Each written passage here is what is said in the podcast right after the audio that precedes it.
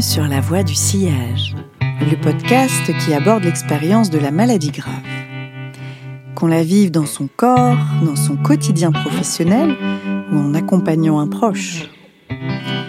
C'est avant tout un espace de récits, de rencontres, d'apprentissage qui font trace et nous rendent bien vivants.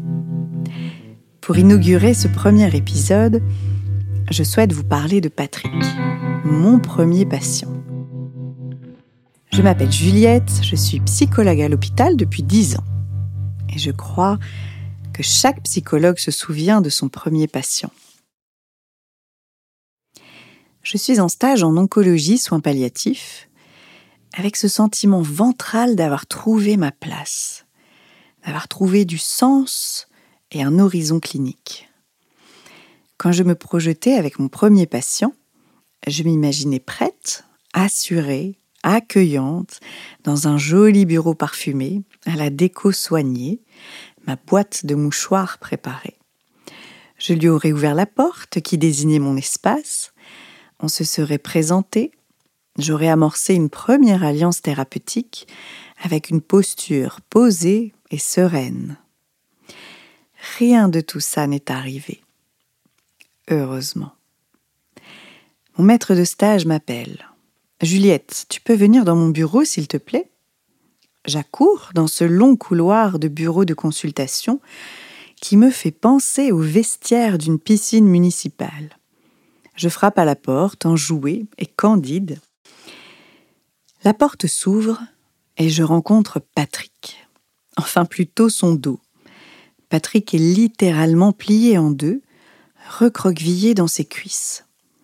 Je ne vois pas son visage, ses yeux, ne sais comment le saluer. Peux-tu prendre monsieur en consultation? Je ne parviens pas à dire bonjour et je vais devoir mener un entretien, le premier. Je suis terrassée entre l'impuissance et la colère. J'en veux à mon formateur de me placer dans tel inconfort. On se retrouve à deux dans ce couloir, cette piscine municipale, sans claquettes, pour nous protéger et ne pas être mouillés. Le dos de Patrick me suit. Je n'ai toujours pas vu son visage. J'essaie de rendre ma démarche vivante et contenante, seul premier lien d'interaction. Aucun bureau ne m'est destiné. Je regarde et je choisis une porte au hasard. Ce sera cet espace. J'ouvre un bureau de dentiste. Un vrai, avec la fraise, le crachoir et le néon. Tant pis, ça fera l'affaire. Patrick s'assoit sur le fauteuil, je m'installe sur le tabouret. Je croise mes jambes pour faire professionnel. Le tabouret roule. Mauvaise idée. Je me débat avec ma communication non verbale, mon rythme cardiaque, ma respiration. J'ai soif. J'ai envie de pleurer de rire, je ne sais plus. Après tout, il ne le remarquerait peut-être pas. Patrick lève enfin un œil, le droit. Je me fige, me calme et m'ancre. Il me fait penser à l'œil d'un cétacé, ce regard de côté qui vous saisit, vous connecte et vous calme. Je laisse un temps de silence le premier. J'ai enfin le sentiment de respirer. Je regarde Patrick, il respire, ouf.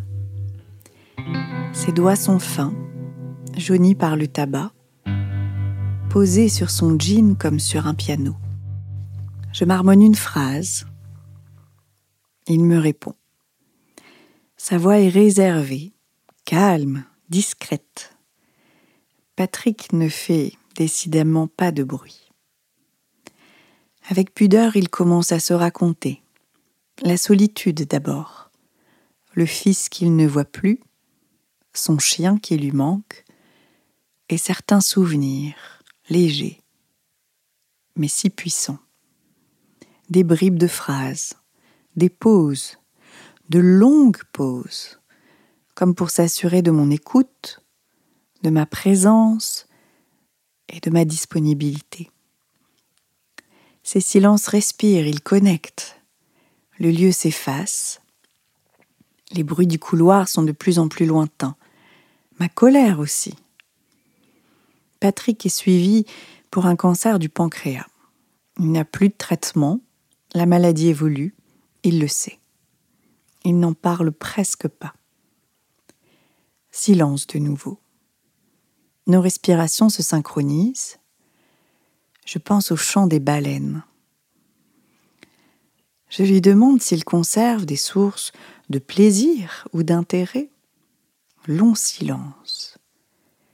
Il m'évoque le bar en bas de chez lui, où il aimait boire un verre en parlant avec le patron, en observant les autres, les jeux, les rires. Vous n'y allez plus? Non, maintenant je bois de la grenadine. Et il n'y a pas de grenadine dans les bars? Si, mais que vont-ils penser de moi?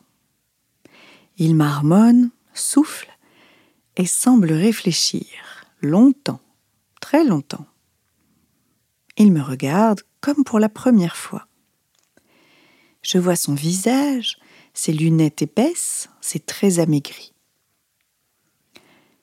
Peut-être, peut-être que je peux aller boire une grenadine en rentrant. Peut-être. Ce premier entretien se clôt à cet endroit. Je lui propose de nous revoir, il accepte. Je vous raconterai, me dit-il en partant. Je ferme la porte, la porte de ce bureau qui était devenu mon bureau de consultation. Je reste quelque temps sur ce tabouret mobile.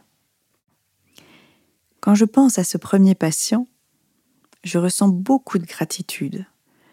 Il m'a appris l'importance du silence, celui qui est vivant, qui inscrit notre parole notre souffle et la rencontre. Que même dans l'inconfort, un lien clinique peut se créer et supporter.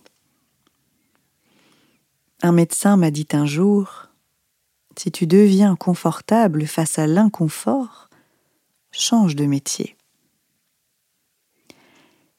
Les entretiens suivants avec Patrick ou avec d'autres patients n'ont pas forcément été plus confortables. Il m'arrive encore d'avoir une légère anxiété avant de frapper à une porte. Se rencontrer, se raconter, ce n'est pas si aisé. Construire un espace sécurisé où l'autre peut s'inscrire s'il le souhaite, et tenter de venir déposer ce qui mobilise et fait sens, ce qui fait trace, ce qu'il nous reste. Quand je bois une grenadine maintenant, j'ai le chant des baleines qui résonne toujours en fond. Merci pour votre écoute et à bientôt sur la voie du sillage.